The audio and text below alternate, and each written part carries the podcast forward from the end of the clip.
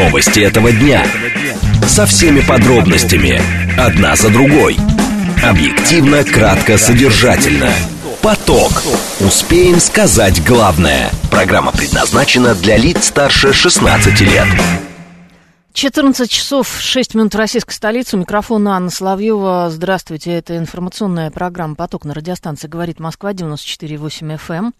Все последние новости сейчас мы обсудим. СМС-портал плюс семь девять два пять восемь восемь восемь восемь девять четыре восемь. Телеграмм для сообщений «Говорит Москобот». Номер прямого эфира семь три семь три девять четыре восемь. Код города четыре девять пять. Звоните, пишите. Смотрите наши новости в телеграм-канале «Радио говорит Москва» в одно слово.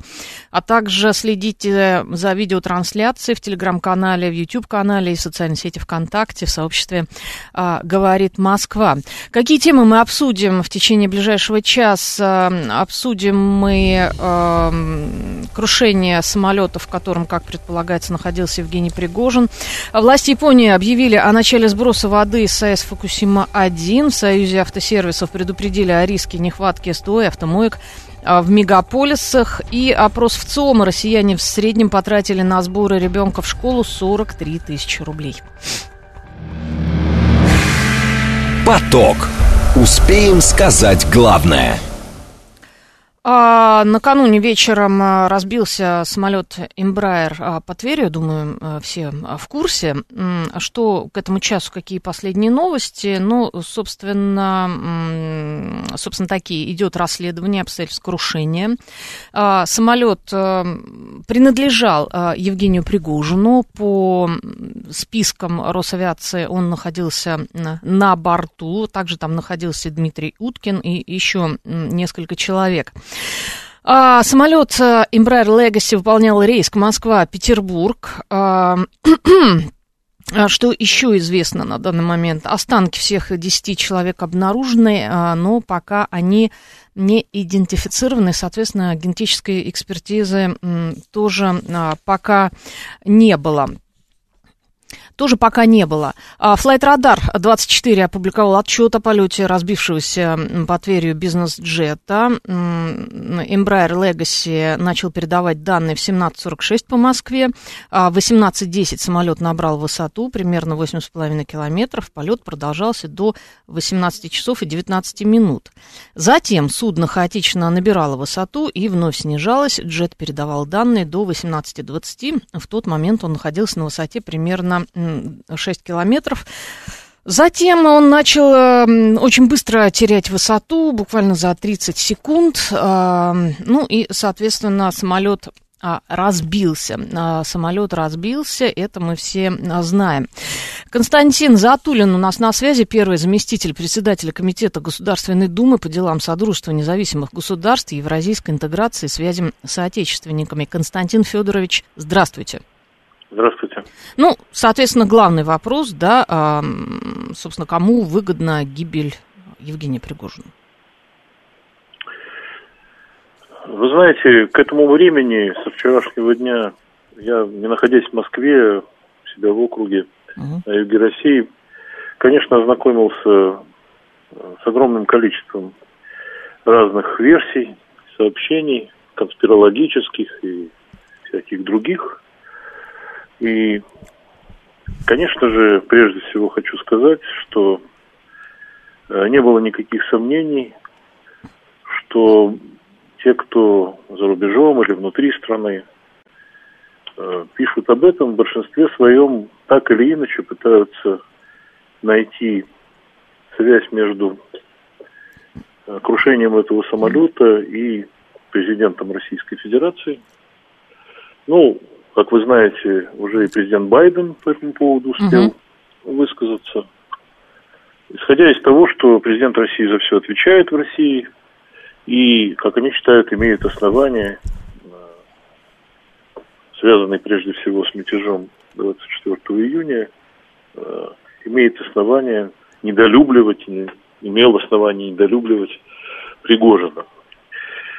Я убежден, если в чем-то я убежден, то именно в этом, что хотя у президента Российской Федерации неограниченные возможности, никакой необходимости для Владимира Владимировича Путина э, устраивать теракт в небе практически над Москвой или в ближайшей близости от Москвы для того, чтобы устранить Пригожина и его команду, на самом деле не было и быть не могло. Самый простой и здравый смысл говорит, что это можно было бы сделать и менее эффектным способом. А на самом деле э, ясно, что все происшедшее, конечно, будет отражаться на рейтингах власти, на спекуляциях вокруг власти и так далее. То есть ущерба от этого теракта для э, руководства России неизмеримо больше, чем каких-то личных э, счетов или выгод. Угу. Я не могу ручаться, безусловно, за то, что все вертикали власти, либо позиции, стороны конкурентов Пригожина, также не могут быть к этому причастны. В этом, конечно, ручаться не приходится.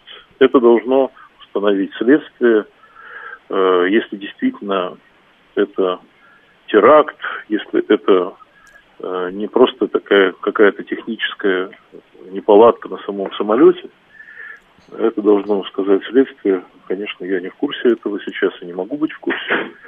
То э, также ясно, что э, могут быть разные, совершенно разные выгодополучатели. Угу. И э, сказать, что все в России находится под полным контролем президента, вот сейчас, э, мне кажется, говорить этого не приходится. Да хотя бы сам мятеж Пригожина 24 июня говорит о том, что да, мы, к сожалению, на второй год операции ну, не близки к тому, чтобы сказать, что у нас все абсолютно под контролем. Все бывает, все случается. Э, безусловно, не исключенный всякий иной след. Известно, что Пригожин э, активизировался на африканском, привычном для себя африканском направлении и был полон, как вот сообщают, всяких планов, связанных уже с Африкой, с возвращением туда. И были, конечно, заинтересованы, они никто этого не скрывал, за пределами России, чтобы препятствовать планам Вагнера там. Угу были, безусловно, заинтересованы и остаются заинтересованы в том, чтобы повесить эту проблему в целом в России, даже без относительно там конкретных других поводов, просто для того, чтобы взбаламутить Россию еще и этим. Это тоже, очевидно, в период военных действий нельзя исключать. Но самое главное, я хотел бы сказать, э, я не был лично знаком с Пригожиным. Я считал, что он принес много пользы, но потом и много вреда своим выступлением 24 июня. Да, ровно два месяца вот. назад. Угу. Но могу сказать, что, конечно, как человек воцерковленный, я надеюсь, что души погибших успокоятся, и что мы справимся и с этой очередной историей.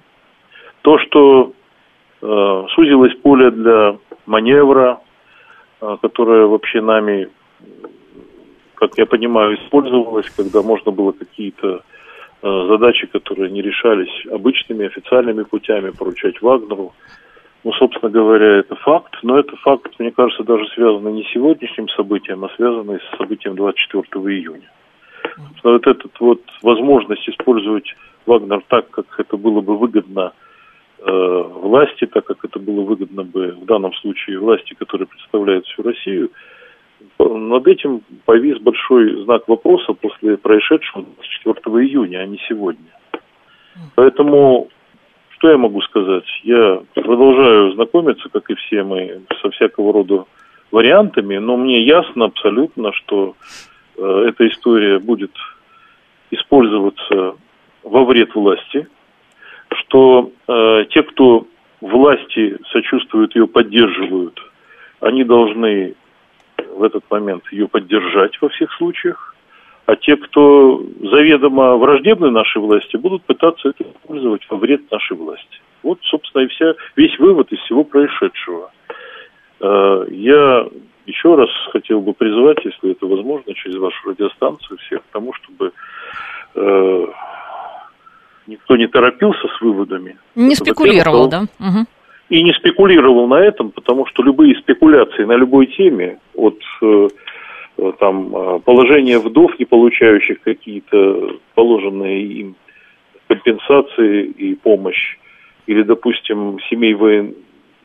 отмобилизованных, вот я провожу сейчас приемы, вижу, есть с этим проблемы, с поступлением детей, мобилизованных в вузы и так далее. Начиная от этих бытовых проблем и кончая терактом или просто крушением самолета с Евгением Пригожиным, который стал всемирно известен, это все в период военных действий должно иметь, ну, все-таки нормальное, разумное, спокойное э, рассмотрение. А если этого не будет, если мы будем взвинчивать себя, то ничего хорошего в целом для нас всех не произойдет и с результатами военной операции тоже.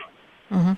Спасибо большое, Константин Федорович, первый заместитель председателя Комитета Государственной Думы по делам Содружества независимых государств и евразийской интеграции, связям с отечественниками. Константин Затулин был у нас а, в эфире. А, что еще можно сказать по этой теме? А, мы сегодня записывали военного эксперта, да, который также заявил об информационной атаке на президента после крушения борта а, Пригожина. Вагнер был самым боеспособным соединением русской армии. Почему был, в принципе, остался. Теперь Вагнера нет. Ну, вот э, такое мнение, ну, это все-таки спорно. Это праздник и на Украине, и в США. Кто это организовал, допустим, у меня есть свои соображения, но я их держу при себе, поскольку очень а, много откровенных вбросов. Это действительно так. Там обломки еще дымят э, самолета, как может кто-то опознать. А, в итоге английские и американские газеты вышли с заголовком «Страшная месть Путина». Это сильная атака лично на президента России, потому что он такими делами не занимается. И очень правильно а, выступил чеченский боевой командир а, Апты Алудинов, который в свое время помог Вагнеру со снарядами. Он сказал, неужели вы думаете, что если бы президент хотел устранить Пригожина с Вагнером, он не мог это сделать другими способами в той же Африке, да запросто. На Западе переводят стрелки на Путина, на самом деле это не так, Пригожин это человек Путина, был предан ему до конца. Это я цитирую, а, я цитирую старшего научного сотрудника Академии военных наук Владимира а, Прохватилова. Его сегодня, кстати, разобрали многие СМИ, и это, собственно, наша новость, новость радиостанции а, «Говорит Москва». Каменков Юра пишет, президент тут при чем? У них э, врагов столько, что мы два часа будем перечислять только тех, которых мы знаем. Это правда. А, я думаю, что Пригожин был человеком верным, преданным Путину. Пригожин сделал для правительства очень много, так много работы, которую либералы назовут грязной. Он занимался так, он занимался много чем, да, он организовывал акции. Так, все, я поняла, Каменков Юра, я вас поняла, обсудили мы э, еще раз э, а, падение вчерашнее самолета Embraer Legacy. В нем, по данным Росавиации, было 10 человек, в их числе Евгений Пригожин и командир вагнеровцев Дмитрий Уткин. Внимание! Говорит Москва. 94 и 8 FM. Эм. Поток. Успеем сказать главное – Власти Японии объявили о начале сброса воды э, с атомной электростанции Фукусима-1. Компания-оператор аварийной атомной станции ТЭПКО, проведя необходимые исследования, оценив э, погодные условия, приняла решение начать процесс сегодня, 24 августа. Концентрация трития в очищенной воде находится на уровне, который меньше установленного лимита. С учетом анализа ситуации на море принято решение перейти ко второй стадии процесса по сбросу. А, ожидается, что в течение четверга будет сброшено до 210 кубических метров воды. Я напомню, что авария на АЭС Фукусима-1 произошла в 2011 году. Воду, которую использовали для охлаждения реакторов, после очистки хранили а, в резервуарах. Они заполнены на 90%. В связи с этим и решили сбросить очищенную а, жидкость в море. Сегодня, кстати, в Сеуле произошла, прошла акция протеста. Там зеленые ворвались, э, по-моему, насколько я понимаю, в посольство э, Японии, они считают, что вот как раз э, сброс воды в океан – это повод, чтобы а, протестовать, потому что это может быть а, опасно. Сейчас мы попытаемся эту тему а, обсудить, тему с сбросом воды, да, с Фукусимы 1. У нас на связи доктор технических наук, профессор, экс-начальник инспекции по надзору за ядерной радиационной безопасностью объектов использования атомной энергии Госатомнадзор СССР. А, Владимир Михайлович, здравствуйте. Добрый день. А насколько это несет угрозу э, России и нашему рыболовству, да, вот сбросу э, вот этой вот воды. Вот как вот обычный человек думает, о, ну все, туда попадет радиация, рыба будет отравлена. Ну, я вам при, просто приведу пример, да, опять же, не мой пример, не там, не российский пример, а японский пример. Угу. Два, две недели назад а, ниже станции был контрольный вылов рыбы. Да, а, организация аккредитованная это сделала. Угу. Вот в мясе этой рыбы в, а, а, больше предела допустимой концентрации – радионуклидов в этой рыбе было в 60-80 раз. Угу. Вот делайте выводы. Да, насколько это опасно? Не опасно. Это еще до сброса. Вот все почему-то говорят и ну, совершенно вот пускают дезинформацию, что вода очищенная. Угу. А кто видал э, непосредственно э, какие радионуклиды, кроме трития, в этой воде есть. Вот э, вода чистая и так далее. Ну, чистая, ну, используйте ее для своих нужд. Премьер вообще сказал, что ее можно пить. Ну, ради бога, я из Тогда своей пейте, пенсии... Да? Угу. да? Эту воду. Я из своей пенсии ему на памятник деньги выделил. А что делать? Куда делать? Э, куда эту воду девать? Воду надо чистить. А я еще в 2003 году, выступая в Риксаге в Берлине, вместе с бывшим премьером Наута Каном, который был в то время а, премьер-министром страны, присутствии Меркель передал документы, направленные на то, что, как это, от этой воды избавиться и что с ней надо сделать.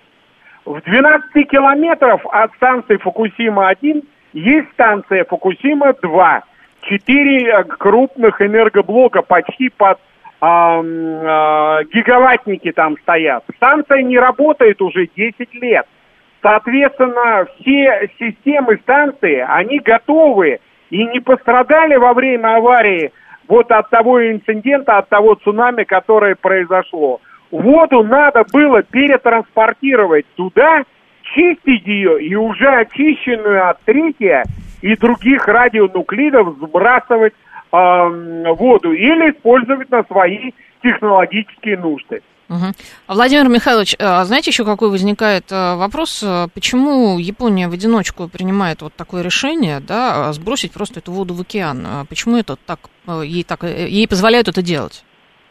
Ну, во-первых, они, я хочу сразу сказать, что есть международное законодательство, а, так называемая Лондонская конвенция о запрете сброса радиоактивных отходов в воды Мирового океана. Угу. Да плевали они на это законодательство. Он не реагирует, ВОЗ не реагирует, наши организации, которые есть, да, там Ростехнадзор, МЧС, а, а, Роспреднадзор, Минэкологии и так далее. Никто рта даже не открывает. Все боятся, кроме Китая. Китай запретил с 24 а, числа поставки рыбной продукции из Японии. Вот единственная страна, которая единым фронтом в этом плане выступает. Но они одни. И ему, им даже никто в этом плане, ну, вместе выступать э, они стран не могут найти. Все боятся. Почему? Потому что э, под э, Японией, да, э, главный поставщик э, и генеральный проектировщик и конструктор самой станции Фукусима-1 это General Electric, Соединенные Штаты. Боятся они э, их в этом плане. Даже внутри штатов раздаются голоса, что же вы делаете? Да, вот а, публикуются данные ученых об этом. Плевали они, эти Японии, на, на всех и вся. Они даже не помнят о том инциденте, который был в 56 году еще, 67 лет назад. А, на юге Японии существовал химический концерн, который сбрасывал ртуть туда. Даже болезнь э, появилась, она называлась Миномата э, в этом плане. Люди дохли, как мухи в этом плане, теряли зрение, слух, э, паралич наступал. Да никто ничего не помнит, все об этом забыли. А, вы знаете, здесь возникает вопрос, э, окей, там другие страны, ну, кроме Китая, да, почему мы тогда не обращаемся в ООН, не ставим этот вопрос? Вы спросите что-нибудь полегче. У угу. нас системы экологического и радиационного мониторинга воды вот на Дальнем Востоке и а, не существует. Угу. Понимаете, у нас нет системы экологического радиационного мониторинга по Северному Ледовитому пути. У нас нет этой системы на Дальнем Востоке, которая должна была внедрена еще в 1994 году. Понятно, понятно, что все не очень хорошо. Вы понимаете, да, временщики, да. временщики, угу. абсолютно наплевать, что эта вода придет в Охотское море, а, а у нас на Охотском море идет на нерест красная рыба и красная икра. И вот мы лишимся рыбного промысла раз и навсегда. Почему? Потому что вот тот третий в тех объемах, которые он есть, вы вздумайтесь цифру, полтора миллиона кубических метров. В течение 10 лет бесконтрольно японцы будут сбрасывать все это дело. Это дело мы лишимся рыбного промысла на 150 лет. Кого это волнует? Один какой-то, пардон, придурок а, сегодня заявил, что мы не ловим рыбу а, около Фукусимы. Да, естественно, и вы не ловите, потому что вас оттуда поганой метлой вычистят. А, спасибо большое, Владимир Михайлович, э, доктор э, технических наук, профессор, экс-начальник инспекции по надзору за ядерной и радиационной безопасностью объектов использования атомной энергии Госатомнадзора СССР. Владимир Кузнецов был э, в эфире. В общем, ситуация, прямо скажем, пугающая пугающая. 576 спрашивает Россия, почему молчит, тоже боится? Вот вам сейчас ответили. 386 пишет, здравствуйте, ну здорово, теперь про морепродукты можно начинать забывать. Еще после атомной бомбардировки Хиросимы японцам должно было быть понятным, что с американцами в области атомной энергетики связаться нельзя. Тоже мне потомки самураев. ООН гнилая организация, ничего сейчас не решающая, пишет Константин а, Черный. А, япошкам все по барабану, плевали они на всех.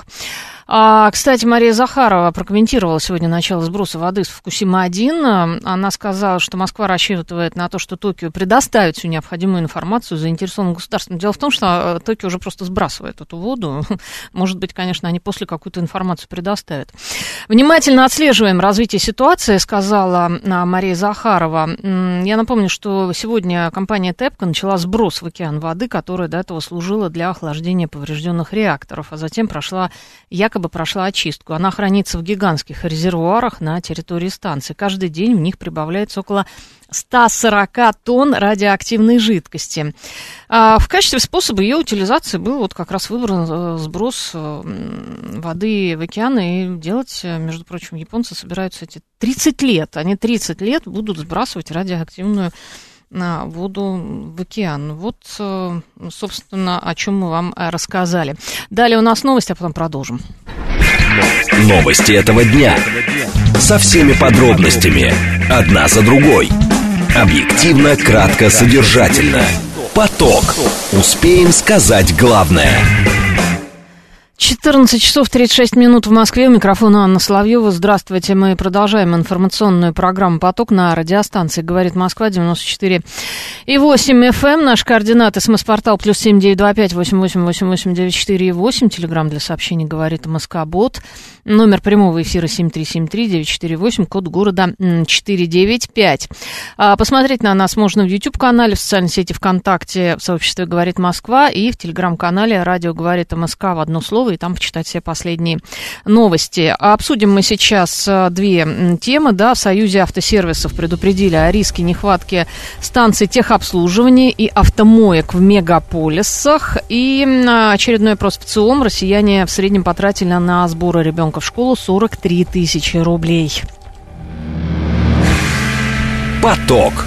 Успеем сказать главное – в Союзе автосервисов предупредили о риске нехватки СТО автомоек в мегаполисах. Причина – реорганизация бывших промышленных зон, которая активно ведется в крупных городах. Значительная часть автосервисов расположена в промзонах. Сейчас на их месте активно появляются новые жилые комплексы, торговые бизнес-центры. При этом в подавляющем большинстве случаев проектами реконструкции таких зон площадки, на которых могли бы быть размещаться техцентры, не предусмотрены, заявил известием член правления Союза автосервисов России Дмитрий а, Деньшов. А, в организации отметили, что большинство владельцев небольших мастерских автомоек и шиномонтажей арендуют помещения и при сносе а, промзон, им приходится либо закрывать бизнес, либо искать для него а, новые а, площади.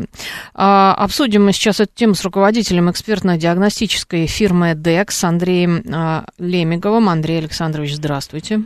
Добрый день.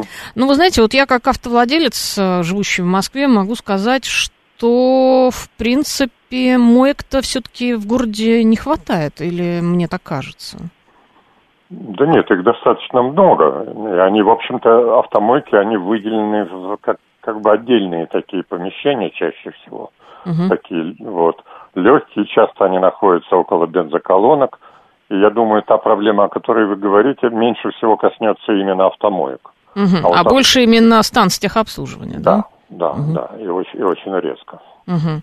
А, ну, действительно, вот такая проблема. Сейчас, вы знаете, почему э, я про автомойки говорю? Потому что вот зимой, после какого-нибудь очередного циклона, а потом, когда подмораживает, и машина твоя похожа на что-то страшное, а, зачастую, кстати, проблематично помыть машину в Москве. И мне кажется, на мой э, взгляд такой субъективный, что автомойк все-таки недостаточно, потому что иногда э, можно там полдня просто простоять в очереди.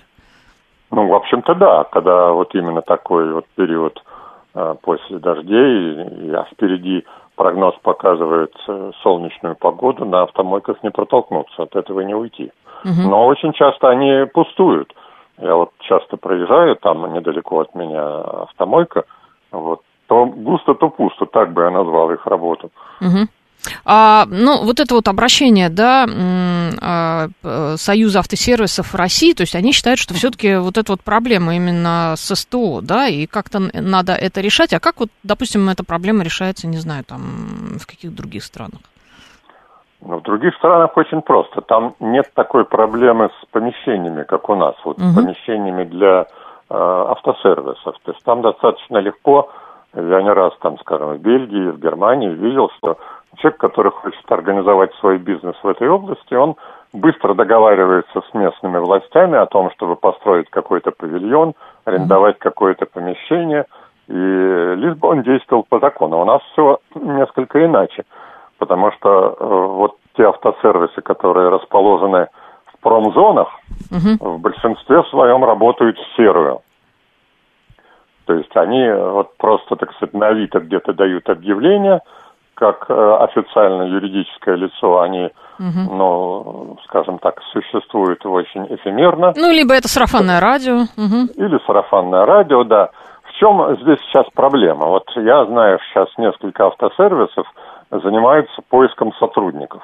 Угу. И вот представьте себе, несмотря на то, о чем вот как бы в начале передачи мы говорили, найти сейчас механиков для автосервисов крайне сложно. В первую очередь это связано с тем, что э, вот именно вот эти автосервисы, которые работают э, в промзонах, они, в состо... они не платят налоги, они платят своеобразную там аренду черным налом кому-то в конвертах, поэтому у них накладные расходы небольшие, они в состоянии сотрудников э, обеспечивать достаточно приличными окладами. Но я могу привести пример. Вот, скажем, сейчас, если даешь объявление о поиске сотрудников, имеется в виду вот автослесари. Угу. Не, не белых воротничков, которые сидят за стойкой, а именно тех, кто крутит гайки. Они приходят э, ногу на ногу и задают вопрос, сколько будете платить. Меньше 150 он даже слышать не хочет. Угу. Значит, как человек, который очень много лет руководит автосервисом, я могу сказать так, что в нашей стране платить 150 рублей автослесарю – если автосервис работает честно, невозможно. и ну, потому что налог-то там, да, да, да, да. И да, налог, да. и арендная плата, да. и 30% с фонда заработной да, да, платы, да. и угу. пенсионные, и так далее, и так далее. Понимаете, то есть бухгалтеры в автосервисах, ну, как, наверное, и в многих других малых предприятиях, это несчастные люди, потому что законодательство меняет, э, меняется 2-3 раза в год, э, всегда в одну и ту же сторону, в худшую для малого бизнеса. Поэтому 150 э, тысяч платить нереально. Но самое интересное начинается дальше. Поскольку, в общем-то, мне удалось в свое время собрать коллектив весьма квалифицированных ребят, ну, они уже не ребята, многие уже седые, некоторые mm-hmm. дедушки, вот, но зато уровень их квалификации я понимаю. И вот этого парня, который приходит в возрасте 25 лет э, и хочет 150 тысяч, задаешь ему простые вопросы, связанные с э, физикой работы двигателя, с какими-то техническими аспектами и понимаешь, что у него, во-первых, нет образования технического, а уж тем более высшего. Uh-huh. Вот, что в основном в нем амбиции бурлят, что он привык работать в тех автосервисах, где э, вся диагностика сводится к тому, что подключил на разъем, нажал кнопку э, значит, проверка и увидел распечатку. Головой работать в этой ситуации не обязательно. То есть вполне хорошо дрессированная обезьяна эту задачу может без обиды, конечно, для этих ребят э, выполнить. Но эта работа никак не тянет на 150 тысяч минимум. Угу. Да, вот. хотят, хотят все большие да. зарплаты, это правда. А, Андрей Александрович, а если говорить как раз вот о местоположении автосервисов, но вот если брать, допустим, Москву, то действительно они еще, остались еще какие-то промзоны, зачастую они такие полузаброшенные, да, и да. там расположены автосервисы. Это всегда проблема, если у тебя автомобиль, и там вот говорят, ой, вот хороший автосервис, но туда добраться ты будешь там, ну, там, понятно, куда ты ехать, там... Конечно, вы едете да, да. старинных Чер, черти куда, да. Да, да, да, угу. заезжаете куда-то, все. Но дело в том, что проблема-то э, на самом деле имеет и другую сторону. Сейчас на грани э, кризиса находятся дилерские автосервисы. Угу. Большие. Угу. Потому что э, в основном, скажем, доходы и зарплаты сотрудников этих автосервисов датировались от продажи автомобилей. Угу. А там были хорошие деньги. Значит, соответственно, еще и значит, э, фирмы-производители платили за гарантийный ремонт, за запчасти, и, и все это могло покрывать все эти расходы, связанные с арендой, с налогами и так далее. Сейчас, когда продажи, ну, скажем так, кроме китайских автомобилей, всех остальных э, стремятся к нулю, значит, соответственно, и доходы от этих продаж то же самое – Значит, автосервисы должны жить именно за счет непосредственной деятельности как автосервисы. А они это не очень-то могут делать, поскольку, опять же, у них все было расщ... заточено на, на схему, вот, которая работает с новыми автомобилями. Приехал клиент, у которого, у которого что-то сломалось там. Проверяют и говорят, у тебя полетел, полетела коробка. И по гарантии меняют коробку. Замечательно. Mm-hmm. Никаких проблем особо головы-то не надо. Открутил 8 болтов, прикрутил и, и все. Ну, а, они еще, да-да-да, нет, они работали на гарантийных машинах, это совершенно да, очевидно. Да, да. А сейчас да. надо думать головой, надо понять, угу. где та шестеренка, которая сломалась, где тот провод, который оборвался.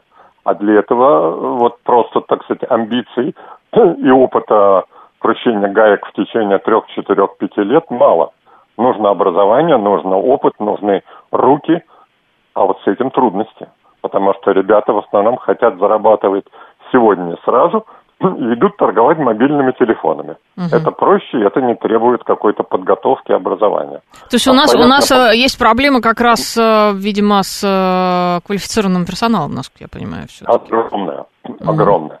Угу. У нас нет проблемы с амбициозными молодыми, так сказать, парнями, которые готовы идти на за большие деньги, угу. особенно не напрягаясь. И вот получается, с одной стороны, более-менее бюджетные сервисы, которые находятся в промзонах, их закрывают, угу. а красивые э, в стекле, бетоне, так сказать, с красивыми девушками, кофе и менеджерами, они не рентабельные, они скоро вообще уйдут. Ну, там очень при, такие приятные всегда мастера-приемщики, знаете, вот э, в этих э, дилерских центрах, ну, то, что было Конечно. дилерскими центрами, они тебе еще накрутят там сверху много, это, на много, это десятки понимаете? тысяч рублей, да-да-да. На это и рассчитано. Угу. Знаете, сколько раз приходится сталкиваться с тем, что люди, скажем, меняют масло в таком сервисе из бочек, угу. а потом совершенно очевидно, что масло не меняли или это масло какое-то там отфильтрованная отработка. Угу. А, спасибо большое, Андрей Александрович, руководитель экспертно-диагностической фирмы DEX. Андрей Лемигов. Э, мы поговорили о недостатке площадей, собственно, перешли к квалификации персонала, к дилерским а, а, центрам. А, ну, естественно, больше всех бомбанула зарплата, да.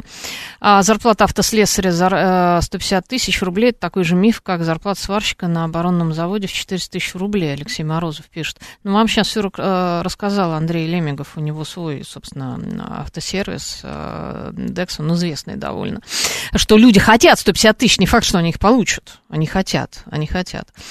А мне 43 инженера, никто 150 тысяч рублей почему-то не платит. Максим, ну что делать? Ну вот так все хотят обезьян за 20 тысяч, мимимишка. Хотят. Да, почему бы и нет. За 20 тысяч неплохо иметь свою обезьянку. Так, а что мы сейчас обсуждали? Обсуждали мы следующее. В Союзе автосервисов предупредили о риске нехватки на станции техобслуживания автомоек а в мегаполисах. Причина реорганизация бывших промышленных зон, которая активно ведется в крупных городах. Вот выясняется, что автосервисы и автомойки у нас в основном а, в таких промзонах, да, уже таких полузаброшенных, которые сейчас сносят и там строят э, жилые жилые комплексы. Ну, в частности, в Москве это происходит. Но наш эксперт Андрей Лемегов сказал, что как раз с, с автомойками все неплохо, а вот э, с автосервисами действительно есть проблемы. Внимание! Говорит Москва. 94 и 8 FM. Эм. Поток. Успеем сказать главное – мы продолжаем свежие, свежие исследования в ЦИОМ. Россияне в среднем потратили на сборы ребенка в школу 43 тысячи рублей. Это вот такой к, к 1 сентября как раз за недельку. Ну, такие шокирующие, в общем-то, цифры. Это средняя цифра. 43 тысячи рублей на одного школьника. Основной объем трат более 20 тысяч рублей приходится на покупку школьной формы, спортивной одежды и обуви. На приобретение школьных сумок и портфелей жители страны в среднем тратят 5 тысяч рублей и почти столько же на покупку учебников и тетрадей. Такие данные содержатся в опросе, проведенном Всероссийским центром изучения общественного мнения. Также в ходе исследования выяснилось, что на цветы и подарки учителям на 1 сентября респонденты собираются потратить в среднем Две а, тысячи рублей. Цветы, кстати, подорожали как раз а, в этом году. Тоже у нас уже была новость на эту тему. А, господа, звоните, пишите, сколько вы потратили в этом году на сборы а, детей в школу. Это очень интересно. Вот сравним с ЦУМовскими данными. А, Татьяна Будская у нас на связи, первый заместитель председателя Комитета Государственной Думы по вопросам семьи, женщин и детей. Татьяна Викторовна, здравствуйте. Да, добрый день. Ну, в общем, вот такая цифра, да, 43 тысячи рублей в среднем, в среднем, усредненно, а россиянин тратит на сбор одного ребенка в школу. То есть, если их двое, то это уже в районе 100 получается, да? Uh-huh, uh-huh. И тут вообще вопрос, э, как выживают, э, так скажем, малообеспеченные семьи. Может быть, э, какие-то дотации уже вводить? А, объясню, как выживают uh-huh. малообеспеченные семьи. Э, если помните, у нас э, были сначала просто выплаты непосредственно к началу учебного года, угу. а потом э, поняли, что ну, на самом деле, в общем, деньги на ребенка нужны не только перед началом учебного года, а ежемесячно. И именно поэтому введено то самое единое универсальное пособие, которое равно уже не 50 рублям. Я думаю, что вы тоже помните, что были такие пособия у нас и совсем недавно. Mm-hmm. Размер универсального пособия сейчас составляет от 50 до 100 процентов а, от прожиточного минимума на ребенка в регионе. Mm-hmm. Где-то это 10 тысяч, где-то это 20 тысяч, а где-то даже больше, чем 20 тысяч рублей на одного ребенка. Mm-hmm. Замечу, ежемесячно не только перед началом учебного года, а каждый месяц на ребенка приходит такая сумма.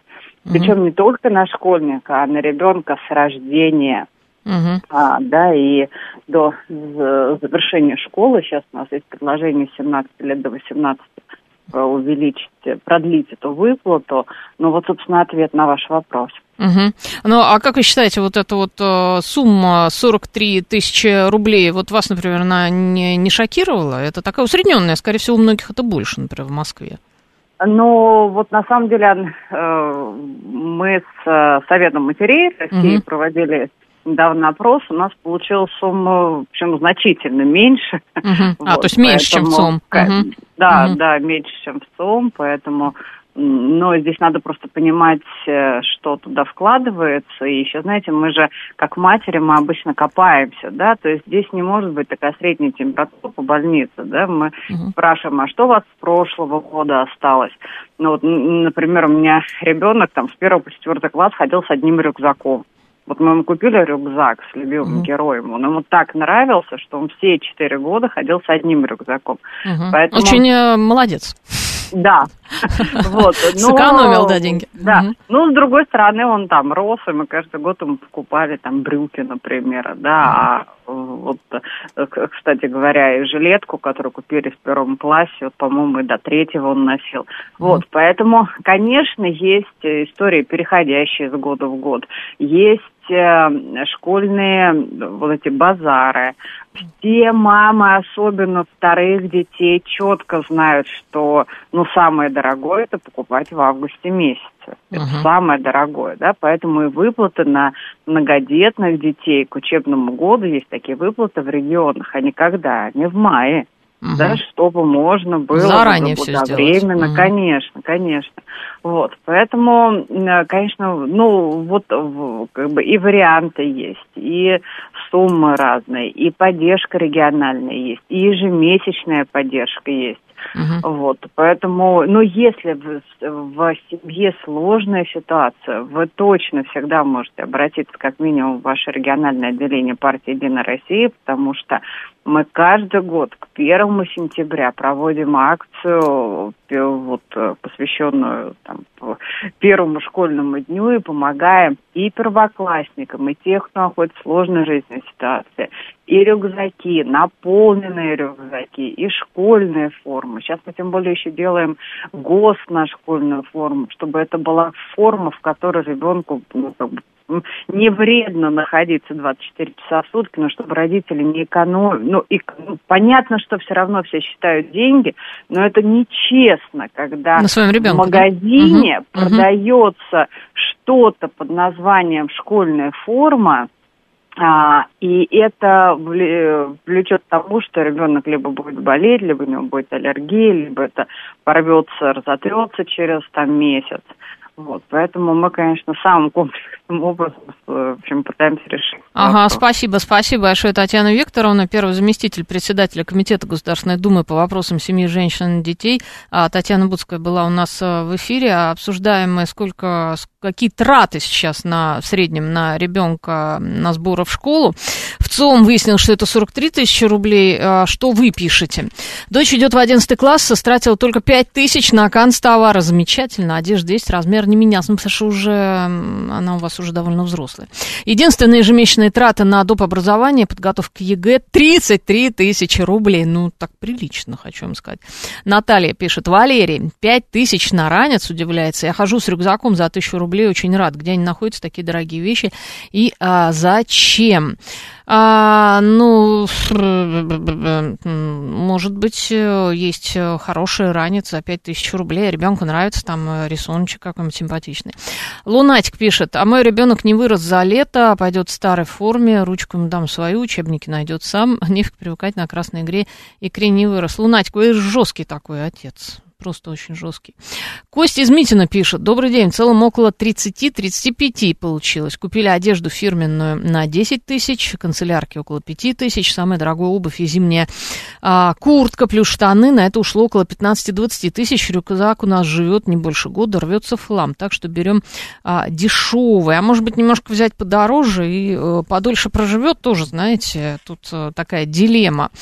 А на большевичке в Москве костюм можно купить от 12 тысяч рублей. Не понимаю, куда 43 тысячи уходит. 25-27 тысяч за глаза хватит. Нужно а, так, нужно брать практичные вещи с расчетом на то, что ребенок через год вырастет, а штаны э, послезавтра зарвет, пишет Виталий 333. А, э, это правда. Это правда. Сын поступил в университет на магистратуру, в магистратуру на бюджет траты ноль. Алексей Мороз, вам повезло, видите, какой у вас сын хорошо сдал. А, хорошо окончил бакалавриат, да, и на бюджет поступил. Это немногие могут похвастаться. 7373948, телефон а, прямого эфира. Алло, здравствуйте, как вас зовут? коробочки. Что я не поняла? Это я не поняла. А, еще раз, а, какие у вас траты на детей в школу? Пишите, пожалуйста, звоните. А, ну, только что-нибудь такое а, адекватное, да, желательно нам рассказать, а не вот то, что сейчас было. Сколько вы тратите на детей? Вот в ЦУМ выяснил, что в среднем россияне тратят 43 тысячи рублей на одного ребенка. Соответственно, получается, что если у вас там двое детей, то это в районе сотки. А если трое, то мама не горюй. Я так понимаю, что вы э, не согласны с этим, многие тратят намного меньше. И вот э, Татьяна Викторовна Буцкая тоже сказала, что у них получились э, траты э, все-таки поменьше. Пять тысяч за ранец – это не самое дорогое, за одну тысячу рублей это из бумаги. Да, Александр, ну это может быть из какой-то ткани, какой-нибудь китайский совсем, но мне кажется, ребенок быстренько его уделает, просто может быть за месяц. Все-таки ранец-то надо носить какое-то время, он должен быть еще удобен, да, еще желательно, чтобы он э, весил не очень много. Ну, так, это было бы в идеале, да. А, значит, что у нас по ВЦИОМу? ВЦИОМ нам говорит о том, что основной объем трат более 20 тысяч рублей приходится на покупку школьной формы то есть более 20 тысяч рублей. А, вот, а Виталий а, пишет, что на большевичке в Москве костюм можно купить от 12 тысяч рублей. Ну, так вот. А, так, а, спортивной одежды и обуви. А, на приобретение школьных сумок, портфелей тратят в среднем от 5 тысяч рублей, именно столько и тратят. Так, еще что нам а, пишут? Пишут, брали дорогие рюкзаки, не помогает, они их не носят, так как мяч гоняют. Ну, да, а почему бы и нет?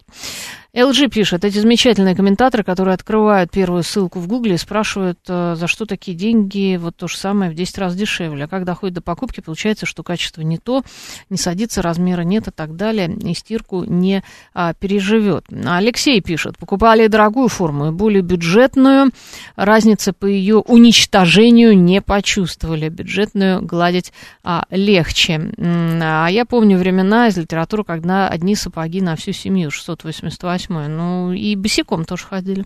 Знаете? Ну, такое тоже можем. Босые ходили в деревнях. И лапти носили. Ну, очень бюджетно на самом деле. А, одни сапоги. Сапоги, знаете, какие были? Эти сапоги, наверное, живы до сих пор. Сапоги сто лет могли прослужить. Ну, это правда. Это, кстати, а, не шутка.